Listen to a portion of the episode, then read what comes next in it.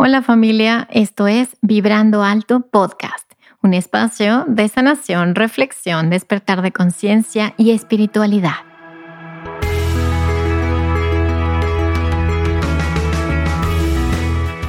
Yo soy Verónica Fuentes y soy autora, sanadora, terapeuta, madre y un ser de luz que como tú vino a experimentar en este planeta Tierra. En este espacio vamos a estar platicando de todos estos temas que has tenido dudas, has querido investigar, pero tal vez no había sido el tiempo. Y hoy estamos listos para abrirnos a una nueva dimensión y a una nueva vibración. Si tú estás listo, yo estoy lista. Comenzamos.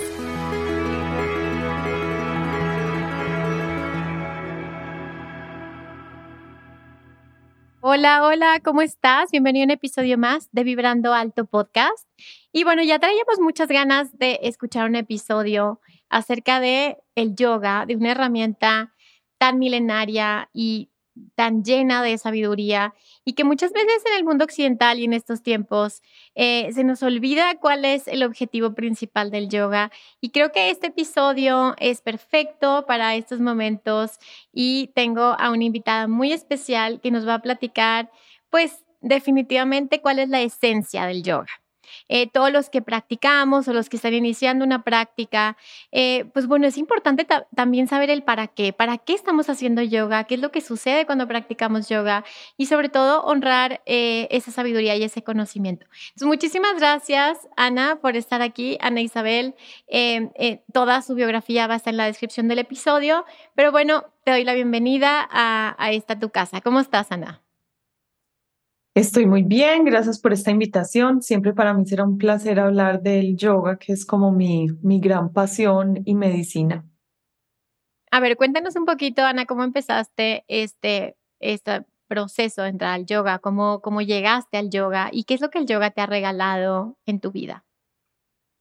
Cuando tenía 20 años, eso es hace 18, 19 años, era una joven universitaria común y corriente con un carácter muy fuego muy irascible, eh, con mucha potencia en mis reacciones y estaba un poquito cansada de mí, de lo típico de, de, sí, de pronto reaccionar más fuerte de la cuenta. Era muy deportista, he sido muy, muy activa toda mi vida y eso me ayudaba de alguna manera a autorregularme, pero no bastaba, sentía que hacía falta algo más. Y en ese entonces, pues el yoga era muy poco conocido, en general en Occidente y peor aún en Medellín, en Colombia, donde yo vivo, donde he vivido casi toda mi vida. Entonces, bueno, pues nunca lo vi como una opción. Sin embargo, la prima de un conocido se había ido a certificar a Estados Unidos y alguien me dijo, qué rico, deberías ensayar, ella se llama Lina, es súper querida y bueno, yo dije, claro, yo voy a ensayo. Y fui a ensayar esa clase de yoga y descubrí que tenía algo de habilidad física para hacerlo, pero que además es como si hubiese tocado una cuerda nueva de un instrumento que nunca había tocado y que de alguna manera me hacía melodía, es como, ah, esto va conmigo. Y sin una disciplina muy extrema empecé a practicar desde ese entonces y empecé a descubrir en cada práctica que podía respirar. Yo nunca en la vida había tomado una inhalación consciente antes de eso, descubrí que me retaba físicamente tanto como el ejercicio que tanto amaba, pero el, la sensación posterior era muy diferente.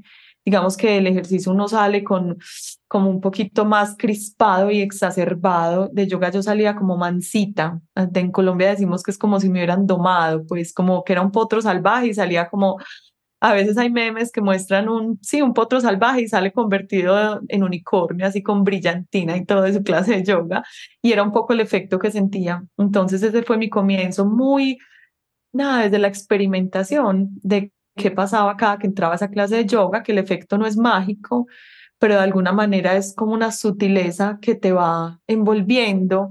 No es adictivo, se requiere mucha voluntad para entrar a cada clase de yoga porque también es un golpe para el ego ay, es que yo era flexible, sí, pero no tanto. Yo era fuerte, sí, creía que cargaba, no sé, pesas y de repente no puedes hacer una flexión de chaturanga. O sea, es duro para el ego, pero de alguna manera te va como, sí, es muy seductor.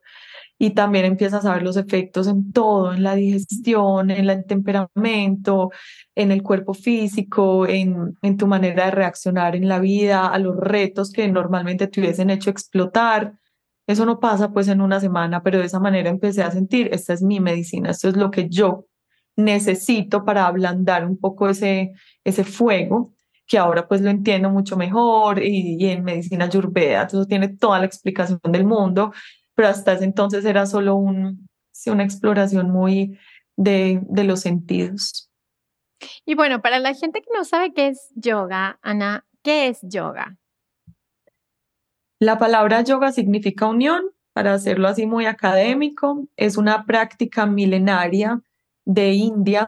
Eh, esto no tiene pues tradición escrita hasta muchos años después, pero se habla de 5.000 años más o menos con posturas muy sencillas. Ellos hacían un saludo al sol, viene de eso, antes del amanecer saludaban el sol con su cuerpo, una reverencia a ese rey de la naturaleza y muchas horas de meditación.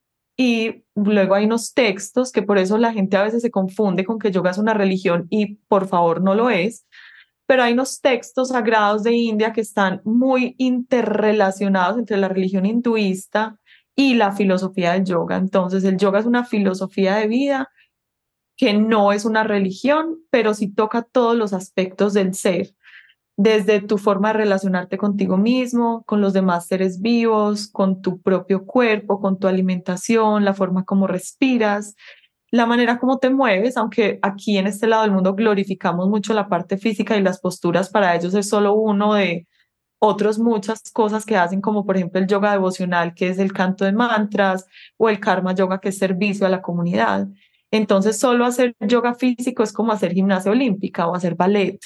Es muy difícil decir que pararte de manos te transforma la vida. Claro, te transforma tanto como correr una maratón, te da disciplina, te da confianza, pero no te transforma en las demás áreas de tu ser. Hay que tomar muchas de las otras ramas del yoga para de verdad en iniciar en un camino integral, pero a grandes rasgos es una filosofía de vida eh, y viene de una parte del mundo que para nosotros es muy ajena, porque pues en India, ahora India es un caos, pero no siempre lo fue así, y es gente que, mm, digamos que honra mucho su lugar en el mundo, su lugar correspondiente, que no está peleando ni con su estrato, ni con su físico, ni con su raza, porque creen en las muchas vidas que hay para ellos y para otras filosofías y culturas del mundo y abrazan lo que les tocó como una oportunidad de avanzar para lo que sea que venga.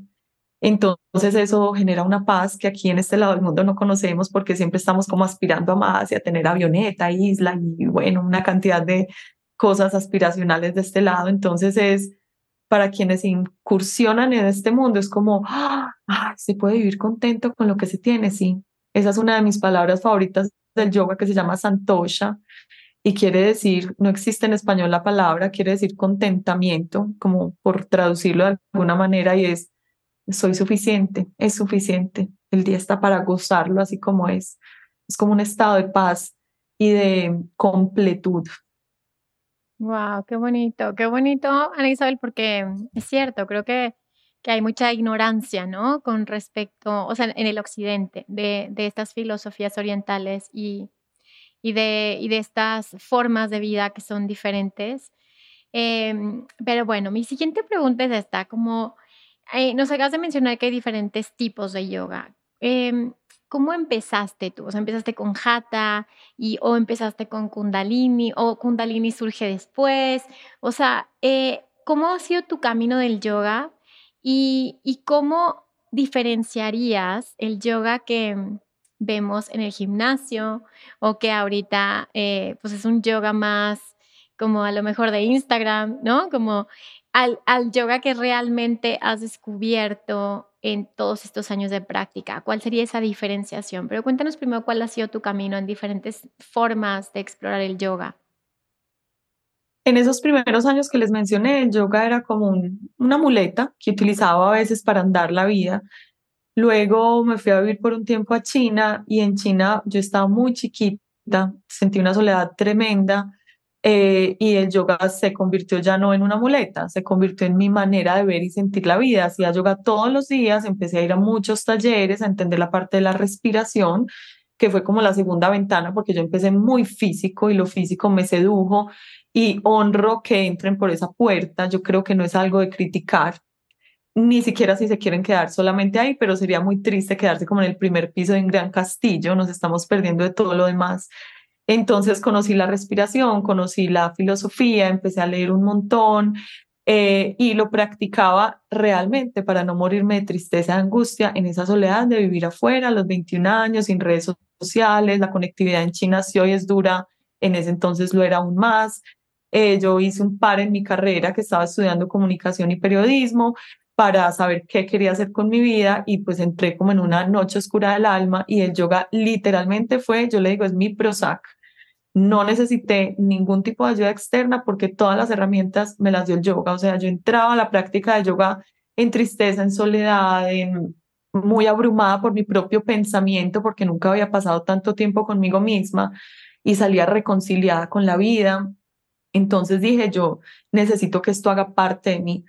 Ahí al regresar entonces a Colombia, terminé mi carrera, mi, mi estudio y ya me fui a certificar eh, en Estados Unidos y luego volví a China a hacer una segunda certificación.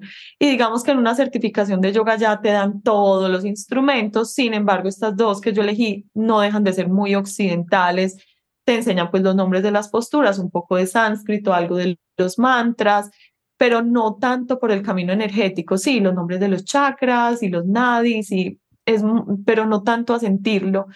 Pero, sabes, me gusta porque se necesitaron muchos años. Yo el primero de agosto voy a cumplir 16 años ya enseñando yoga. O sea, es casi que la mitad de mi vida dedicada a esto.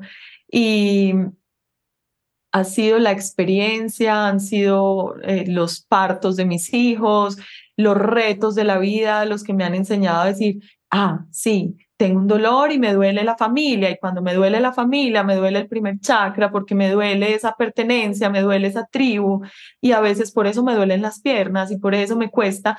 O sea, ha sido caminarlo, vivirlo, experimentarlo. Como un autoconocimiento constante. Exactamente. O sea, mi cuerpo ha sido la enciclopedia y en la medida en que lo voy traduciendo a través de mi cuerpo, lo voy compartiendo. Entonces, igual como profe, empecé, empecé siendo muy mental, muy repitiendo como una lorita lo que me habían enseñado y al irlo madurando a través de mi propia experiencia, de mi crecimiento, he empezado también a atreverme porque digamos que hace 16 años que empecé a enseñar, Colombia es un país muy católico, muy tradicional. Si yo me hubiese sentado a decir Om Shanti, creo que nadie hubiera vuelto a mi clase de yoga entonces yo les dije, vamos a ser guerrero 1, guerrero 2, saludos a B, y vamos a sudar, y eso era muy seductor. Gracias a eso eh, tuve una audiencia importante y, y en la medida en que el yoga iba profundizándose en mí, me fui atreviendo también desde un lugar muy especial, muy genuino, muy real,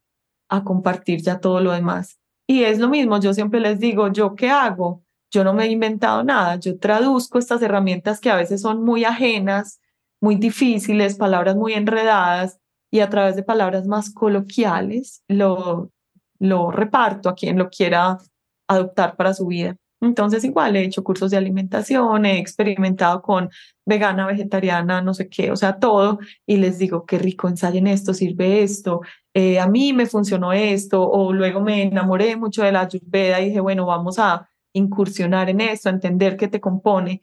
Y así poco a poco ha ido llegando. Muy lindo, un proceso sin aspiración de nada. Nunca me imaginé que iba a estar haciéndolo de esta manera, pero como ha ido llegando, lo he ido repartiendo.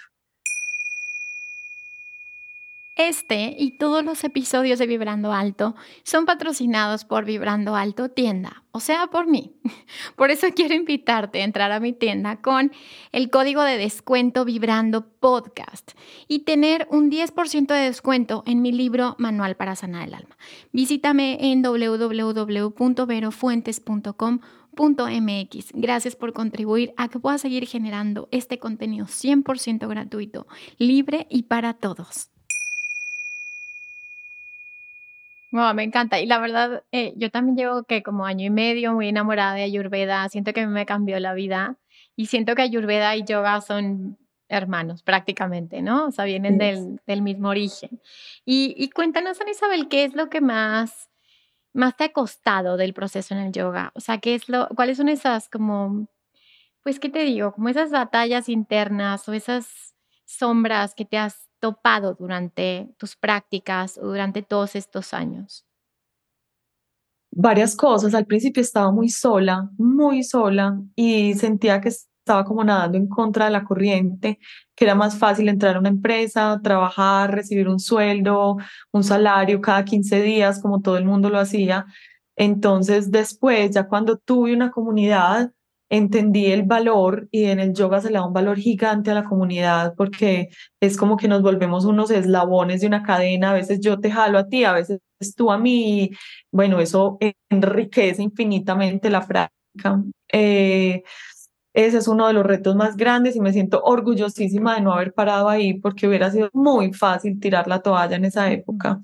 Eh, también es duro como mujer enfrentarme un poco al, al esta, esta loca. Yo me siento una mujer profundamente cuerda en lo que hago, pero no dejamos de ser las brujas de hoy en día. de alguna manera, el yoga y su filosofía y su práctica generan un despertar de conciencia no en mí, porque yo no soy psicóloga y siempre se lo digo a la gente, me dice, tú eres coach y yo, no, no me atiendes uno a uno, no, no tengo la formación, no lo sé hacer y además mi tiempo es muy reducido y elijo eh, dárselo a mis hijos. Pero a veces la gente, por lo que va descubriendo, hace transformaciones en su vida y a la gente no le gusta, entonces confunden el tema con una secta o con que la profe dijo y pues nada más ajeno a la realidad porque repito, es una, para mí es una pared que no pienso traspasar al menos por estos años, mientras mis hijos están pequeños y me necesitan. Entonces, ser fuerte y seguir la convicción, también esta es otra palabra de yoga que amo, que es satya, seguir mi verdad y dejar que esa luz interna no se apague a pesar de esa crítica externa a la cual por cultura, por sociedad, por educación, fui muy adicta muchos años. Ha sido una confrontación gigantesca para mí, gigantesca, sobre todo en los últimos años bueno, de repente también reconciliarme con mi cuerpo, también Colombia es una cultura de dieta tremenda y, aceptar mi cuerpo de todas las maneras posibles hasta llegar a amarlo, después de haber parido dos niños y verlo crecer y amamantar y no sé, tantas cosas. El yoga pues pasó, pasé por todas las etapas hasta que hoy estoy reconciliada total y desde este lado es muy rico hablar, pero mientras estaba peleándome con ese cuerpo que se transformaba con todas las experimentaciones que hice, como les decía ahorita, de ser vegana, ser vegetariana, que se me bajó el hierro, a que entonces tengo que comer pescado, y entonces si como pescado ya no soy yogi porque esto es como una religión, no, no es una religión, yo me puedo dar el permiso, y es como nadar en una cantidad de, digamos que paradigmas que parecen muy preestablecidos y entender que yo no vine a reemplazar una religión por otra o una educación por otra, y entender, yo en un punto dije, yo no creo en ningún ismo, yo no soy de ningún club, yo puedo adoptar incluso de cada estilo de yoga. Un tiempo hice hot yoga, un tiempo hice eh, eh, kundalini, un tiempo hice ashtanga, un tiempo hice bikram, bueno, he hecho de muchas cosas y dharma yoga, entonces a cada uno le tomo un poco y he elegido no seguir un maestro o una gran escuela, sino crear lo que tiene sentido para mí.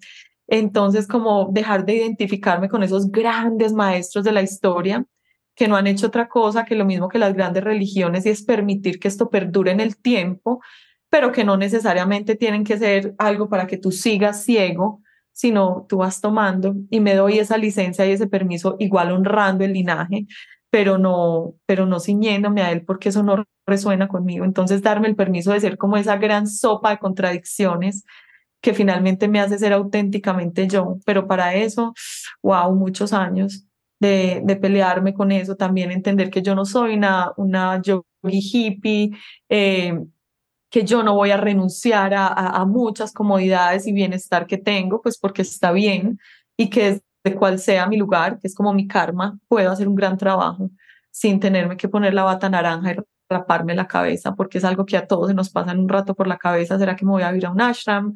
¿Será que no? Eh, desde mi lugar lo puedo hacer muy bien hecho. Eh, yo creo que esos han sido los desafíos más. Sí, y no sé si te pasa, como, como escuchando que eres mamá y yo también soy mamá de dos, y como a veces tus prácticas es estar con ellos, o sea, a veces es como eh, tu práctica de meditación, ¿no? En la mañana a veces, bueno, pues no puedes estar 20, 30 minutos o a veces que, no sé si te pasa a ti, a mí me pasa que me levanto temprano, que y de pronto se levanta uno y, está ahí conmigo, entonces cambia mi práctica, ¿no? Entonces también tener esa flexibilidad y esa compasión, justo pensaba eso hoy, ¿no? Como la compasión empieza con uno mismo y, y la violencia es dejar de ejercerla primero con uno mismo, ¿no? Porque podemos caer en esta idea de, bueno, no comas carne, pero soy excesivamente violento conmigo, con mi trato hacia mí. Y entonces, ¿cuál es el sentido, no? El, si, si en realidad el amor no empieza conmigo. Entonces, no sé si te identificas con esto de, de adaptar las prácticas a tu realidad actual y de mirarlo con mucho amor y mucha compasión y quitar esas ideas preconcebidas, esas creencias y esas formas de ser, ¿no? Totalmente, totalmente. Que todo empieza primero con el cuerpo, lo que hablábamos ahorita, no violencia ante mi cuerpo, lo que sea que eso signifique, así me salga del paradigma. Y luego con los que tengo más cerquita, este par de niños que me necesitan, y luego con mi familia extendida, y, y, bueno, de ahí sí me sobra para el mundo, pero a veces nos confundimos y lo que hablabas ahorita de Instagram puede ser mucho más llamativo a alguien, no sé, sacando plástico del océano, pero si el precio de irte a sacar plástico es dejar a tus niños cinco días y angustiarte por eso, no tiene ningún sentido. Entonces sí, puede que no sea tan bonito eh, o no tenga tanto tiempo de hacer grandes videos o Instagramear mucha cosa, pero lo que hago está cargado de sentido y es honra de verdad el, ese camino yogi que elegí. Sí, y es como este tema de la congruencia, ¿verdad? Qué difícil, como, como seguir la congruencia entre realmente lo que, lo que sientes, ¿no? Lo que está en concordancia con, contigo y no con la presión externa de lo que tiene que ser. Así es. Y bueno, Ana, cuéntanos eh, qué es como lo más... Em, importante, es que no te quiero decir una cosa importante, pero ¿cuáles han sido los aprendizajes más importantes que le pondrías como este highlight, como esta, eh, que te ha dado este proceso de 16, 20 años, 20 años me dijiste, de yoga? O sea, que esos son esos procesos los más importantes que digas, ver, es que tengo que mencionarlo, ¿no? Como para mí han sido esto, lo que diría son cinco cosas que yo he aprendido que obviamente van a ser muchas más, para que la audiencia se dé cuenta de, primero de la paciencia, ¿no? De todo el tiempo que ha pasado para que suceda eso, pero además como, como también poner la, la intención a cada práctica, ¿no? De que si es posible hacer esos cambios importantes. ¿Cuáles serían esos cambios o esos procesos importantes en tu vida? Bueno, uno es aprender a darme cuenta que es como lo mismo que la conciencia, que esa palabra a veces se nos escapa el significado, pero es darse cuenta, todos tenemos malestar y a veces uno cree que un yogi está graduado de los malestares de la vida y mentiras. Eh, aprender a darme cuenta, estoy sulfurada, estoy ofuscada, estoy acalorada, reaccioné feo y que de pronto ese ese espacio entre lo que estoy sintiendo allá adentro en esa ebullición y lo que elijo poner afuera se haya distanciado un poquito, no siempre, pero eh, como que ya puedo elegir un poco mejor. Este fin de semana estaba hablando en un grupo en la familia de la gente que es muy brava mientras maneja al volante en las vías de la ciudad, que es algo de lo más estresante que hacemos los seres humanos. Y yo mirando en retrospectiva dije, sí, este es un puntico que me he ganado, pasé de ser una mujer muy ofuscada, muy ofuscada al volante, a de, verdad, no, tengo mucha paz al volante, mucha, y dejo pasar gente y no me ofusco y, y, y sí, y cuando alguien está muy choncho, decimos aquí muy lento adelante, no, no hago luces, no pito, de verdad, o sea, eso es un gran logro, o sea, la HIMSA, el no violencia, va en cosas tan miniatura como esas. También en ese darme cuenta está el no intervenir en los procesos de otros. Yo creo que cuando estamos empezando nos hostigamos de espiritualidad y de información. Entonces es, vas a tomar Coca-Cola, vas a tomar aguardiente, tú todavía no has dejado la carne de cerdo, tú todavía no entiendes, es como, te voy a regalar un librito, como, o sea, renuncia absoluta a ser la profesora de nadie que no me pida una letrica de información. Y si alguien me pide una letra, le doy una letra, no diez. Si alguien me pide un libro, le doy un libro, no cien.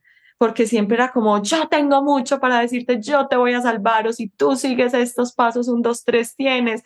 Nada, además que no hay nirvana, no hay iluminación asegurada, los caminos de todos son distintos, el respeto absoluto por todos esos caminos, la reconciliación con la religión, ni siquiera con la religión, sino con la idea de Dios. Yo creo que estaba muy peleada, la tenía muy racionalizada y he podido realmente sentir a Dios en mi vida, como lo quieran llamar. Para mí, pues le puedo decir Dios, universo, energía, y es lo mismo.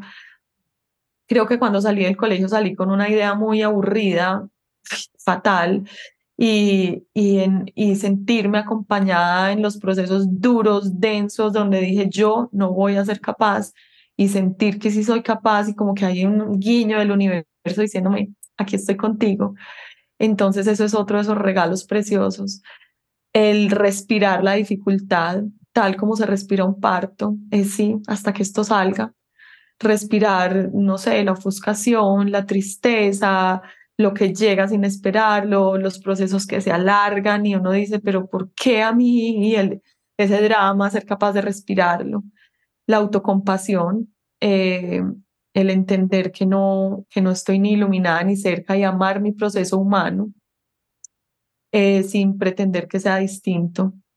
Alguna vez como con tantas historias del samadhi, la iluminación, no sé qué, yo decía, no, qué rabia, yo debería estar como más y no, a mí me fascina ser humana en mis procesos imperfectos, creo que también es una es un es un gran aprendizaje de estos años. Y, bueno, me gozo de una manera que no te imaginas el cuerpo, como creo que nunca lo hice chiquita. Yo fui una niña que creció muy rápido, quise ser adulta desde que me acuerdo.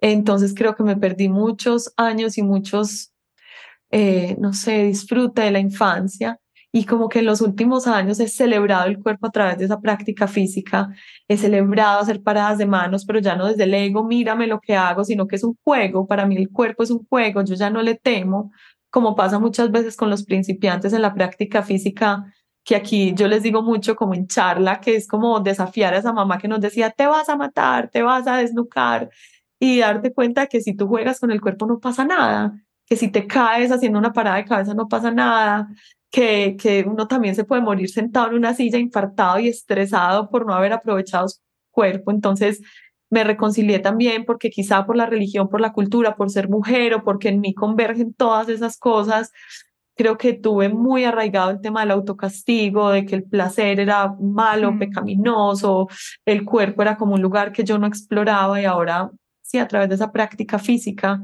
lo he aprendido a disfrutar realmente como esa niña chiquita que no me di permiso de ser. Entonces, eh, sí, ha sido una, un, un, abordaje muy lindo también a la maternidad, de, de, de honrar ese proceso de esos niños que vienen detrás, descubriendo a través de los órganos de los sentidos y del placer, el regalo tan grande que es el placer en la vida y que a través del placer podemos ser más perseverantes en lo que hacemos. Wow, súper, súper bonito eso que estás diciendo y que coincido, Isabel, como esta pulsión de vida, ¿no? Esta, este eros, este esta placer de la vida y, y como tal vez ha sido esta verdad transgiversada a través de diferentes formas de interpretar las filosofías espirituales en la que desde mi punto de vista, como que ha habido influencia más bien de control y de sometimiento, más que de lo que realmente decían los verdaderos maestros o lo que realmente decía el Bhagavad Gita o, o lo que realmente estaba eh, transmitido en los rishis. O sea, siento que es más lo que, lo que se ha manipulado a través de los tiempos para estar desconectados de, del placer, ¿no? De la vida, del gozo, del cuerpo. Sí, yo creo que es una invención humana. Yo también creo. Yo chiquita era muy reverente y mi mamá me decía que tal cosa era pecado, tal otra, y yo le decía, pecado que a uno le regalen una vida y encerrarse en un monasterio.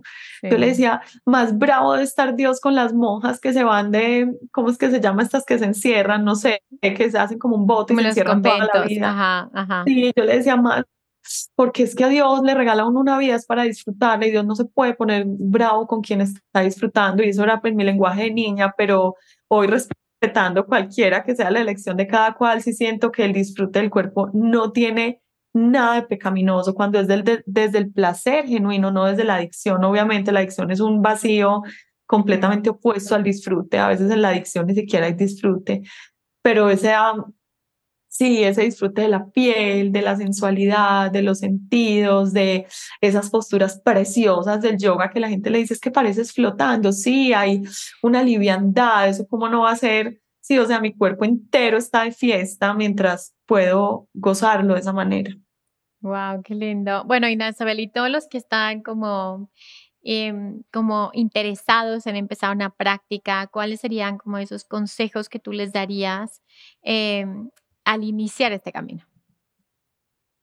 El primero y el más importante es que se paren en la colchoneta de yoga hoy, porque la gente es como, no, no sé cómo empezar, es que no tengo un buen mat de yoga, es que no tengo bloques, es que no tengo ropa, es que no, tantas disculpas o es que no, yo tengo una página y lo hago por membresía virtual y me dicen, es que ¿quién me corrige? yo, mira, es que no es peligroso experimentar tu cuerpo, son de verdad unas instrucciones tan básicas, dobla la rodilla hasta que esté encima del talón, ¿por qué nos da miedo experimentar esto? Entonces es, ponte en el mat de yoga, no hay forma de equivocarte, no hay forma de hacerlo mal, el único mal que le podemos hacer al yoga es no practicarlo. Obviamente hay variaciones y detalles de alineación que se refinan con el tiempo, pero lo primero es crea el hábito.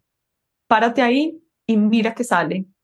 Yo siempre les digo a los alumnos, trabajo más importante es pararte en el mat. Ya de aquí en adelante lo que salga, todo está bien. Hay días que uno se siente pesado como un elefante, hay días que vuela y está ligero y está delicioso ese cuerpo. Entonces, párense en el mat, elijan una clase que les guste, como decía ahorita, si no hay placer, no hay sostenimiento en el tiempo. Si lo están haciendo obligados, les chilla la voz del profesor o la profesora, no les gusta la música, no les gusta la temperatura, miren, se pueden obligar, pueden pagar el año, del estudio más caro del mundo y no van a volver. No van a volver porque uno finalmente busca por naturaleza el placer.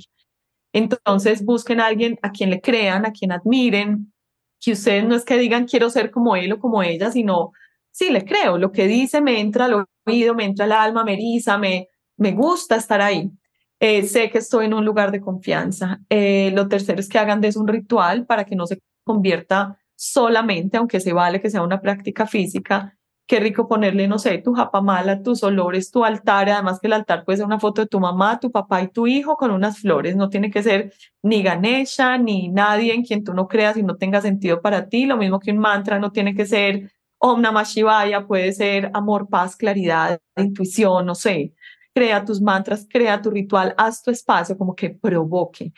Y lo último, y siempre, pues para mi gusto, es que creen un compromiso que puedan sostener en el tiempo. Siempre es mejor hacer yoga una vez a la semana por 15 años o por siempre que hacer yoga seis meses sin parar obsesivamente, como cogemos la mayoría de las cosas y luego no volver a hacer nunca.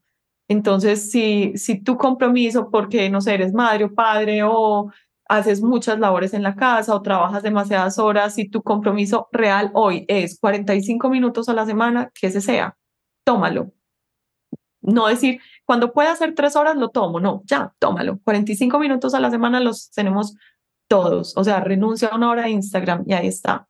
Renuncia a una hora de sueño, ahí está. Renuncia a una de tus comidas y, haz ayuno ese día, ahí está. Es muy fácil y, y puede hacer una grandísima diferencia en la vida. Yo creo que de verdad el yoga puede devolverlo a uno a esa, como a esa conciencia, a bajar de la cabeza loca tráfico de ideas al cuerpo y decir, realmente no es tan grave eso que está pasando allá arriba. Entonces ese contacto como cuerpo-mente, creo que no hay una técnica igual al yoga, igual deficiente al yoga para lograrlo. Ay, qué bonito, lo dijiste súper bonito, ya se me antojó poner ahorita el tapete. Espero que le haya pasado a todos los que están escuchando. Y bueno, eh, cuéntanos entonces, ¿hay algún, por ejemplo, hay días que no se recomienda practicar yoga, supone la luna llena, la luna, o cuando hay menstruación, o tú dices, pero en realidad yo practico cuando lo siento, o sea, ¿hay alguna contraindicación eh, que recomiendas en ese sentido también? Yo molestando les digo a veces a mis alumnos, si yo no fuera la propia y no hubiera venido. cuando no ir, cuando no queremos, definitivamente, aunque siempre hay que forzar un poquito como esa perecita inicial, pero eh, yo no soy pegada muy de este tipo de cosas. Entiendo, sí, que en la luna las mujeres no se deben invertir porque la energía está bajando y tú la inviertes y etcétera pero ay, a veces se llena uno de tantos requerimientos y requisitos que es otra disculpa más, ¿cierto? Entonces, para mí simplemente no se practica con dolor. No creo que la práctica sea a través del como esos estiramientos y esas ayudas y ajustes demasiado agresivos de profes que uno ve casi que invadiendo el cuerpo del otro, no me gustan. Eh, me gusta una práctica más libre y más respetuosa del ritmo de cada cual. Eh, creo que no se practica con dolor, repito, ninguna postura vale una lesión física, además que las lesiones tardan años y te devuelven un montón porque el músculo se recorta, el cuerpo se resiente. Entonces, si estás lesionado, adolorido, eh, no hay afán de volver de una cirugía, no hay afán de regresar después de un parto, no hay afán de practicar después de una, no sé, una de estas virus respiratorios que uno no puede ni inhalar ni exhalar y ahora para voltear el cuerpo y esa nariz pues goteando no tiene sentido. Lo mismo que no haríamos deporte, otras cosas. De resto, siempre que uno quiera, pues qué tristeza que le digan hoy no puedes, ¿no? Si, si el cuerpo pide yoga, corre, corre y hazlo. Pues es mi forma, obviamente, muy personal de hacerlo. Buenísimo, buenísimo. Y bueno, pues ahora sí, cuéntanos si hay algún otro tip, consejo, algo que te gustaría compartirle a la audiencia de manera personal, eh, a todos los que nos están escuchando. Lean, lean mucho, hay mucha literatura al respecto, eh, compártanlo. Para mí no hay nada más sagrado que en la comunidad, en yoga se llama Sangha, y sentarse, a veces yo les digo, esto es parte de la clase de yoga, vamos a conversar sobre esta serie que nos vimos, tú qué piensas, tú qué piensas. Es como ese momento casi que sagrado de saber qué hay dentro de cada uno de esos seres humanos. Eh, por favor, no lo hagan por competencia. También es como una vía muy fácil hacia la lesión o hacia la frustración, que creo que una práctica de estas no debería mancharse de eso. Eh, ojalá si hacen yoga por primera vez se tomen fotos y videos porque no van a reconocer su cuerpo en unos años si lo hacen con juicio. De verdad, yo siempre hubiese querido tener las primeras fotos mías y de mis alumnos porque la transformación que uno ve es tan conmovedora como la que ve con los hijos desde la cuna hasta verlos correr y salir al colegio autónomos y quitarse el pañal. No sé, es uno decir, de verdad es una obra de arte lo que el yoga hace con el cuerpo de cada persona no solo físicamente, sino sus habilidades. Eh, aliméntense bien con, una, con un incentivo diferente al peso, peso, calorías, para mí pues eso está más pasado de moda que nada.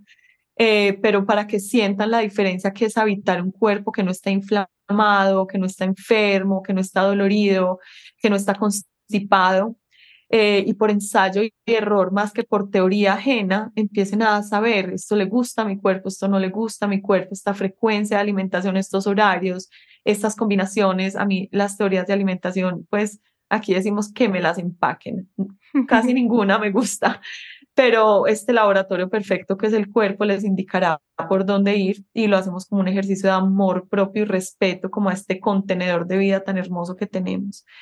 Y por último, compártanlo compartan, lo inviten, eh, sin hostigar a los demás, pero también es una frase bíblica que dice, por sus frutos los conoceréis. Generalmente a la gente le empieza a cambiar tan bonito la vida que habrá quienes pregunten, ¿qué estás haciendo? Te cambió la mirada, te cambió el cuerpo, te cambió la cara, te cambió el temperamento, no te reconozco. Entonces inviten, porque esto no es un secreto, esto pues merece ser compartido, pero no pues desde el, como, esa, como ese ánimo de, de evangelizar, sino desde el, esto es tan rico que no me puedo quedar con esto solo para mí. Ese fue mi, mi incentivo para volverme profe. Yo dije, si yoga a mí realmente me salvó la vida en ese entonces, que yo pensé que era el fin del mundo, esa soledad, ese silencio, pues ¿qué no podrá hacer por todos los seres de este mundo que todos tenemos etapas de sufrimiento? Em, y yo creo que eso sería. Ay, súper bien, Ana Isabel. Y cuéntanos entonces dónde te pueden encontrar, qué curso estás dando. Ya nos dijiste que tienes una plataforma donde das clases. Compártenos dónde podemos conocer más de ti y conocer más del yoga. Eh, uno de mis otros amores de la vida es la escritura. Comparto casi que todos los días a través de mi página en Instagram, que es yogalalma, pensamientos, pasajes de libros, eh, series que me gustan, que están como de acuerdo con este estilo de vida, recetas de cocina, bueno, playlist, todo lo que siento que está como coherente con esto lo comparto a través de Instagram. Tengo un podcast muy hermoso que se llama Abiertamente y la página también es www.yogalalma.com. Ahí por membresía tienen ya más de 300 páginas grabadas, eh, clases grabadas, perdón, de todos los niveles, básica, intermedia, avanzada, hay meditaciones, hay clases de cocina, enseñándoles desde cero a hacer, una leche de almendras, una leche de coco, eh, meditar, cómo meditar en la tristeza, meditar para la luna nueva, meditación de los siete chakras, meditación de agradecimiento, de todo. Eh, llevo pues mucho tiempo alimentando esa página y cada semana hay nuevas prácticas. Eh, y por último, realizo talleres y retiros en Colombia, en diferentes partes del mundo. algunos son de yoga, otros son de un un programa muy lindo que monté con toda esta filosofía que se llama el ser completo. El ser completo lo doy en Tulum, en México, una vez al año. A partir del próximo serán dos veces al año. Y bueno, hago retiros en Bali cada año. Eh, intento hacer en lugares distintos y todo, todo lo comparto a través de Instagram. Ay, qué padre, buenísimo, buenísimo que Qué bonita tu misión, qué bonito tu propósito. Y, pues nada, muchísimas gracias, Isabel. Te agradezco muchísimo tu tiempo y, tu generosidad al compartir. Y pues bueno, si quieres eh, decir alguna palabra, alguna frase con lo que quieras cerrar el episodio. El hermoso significado que alguna vez leí de Namaste, aunque debe haber tantos significados como personas en este planeta, Dice, veo en ti aquello que también veo en mí y cuando tú estás en ese lugar y yo estoy en el mío, tú y yo somos uno. Para mí eso como que decir namaste que signifique toda esa cosa me parece precioso. increíble, muchísimas gracias. Y bueno, muchísimas gracias a ti por quedarte hasta el final del episodio. Y recuerda que si te gustó, pues ponos algún comentario aquí en Spotify, comparte el episodio si crees que a alguien le pueda gustar. Y recuerda que si sanas tú, sanamos todos. Gracias y bye bye.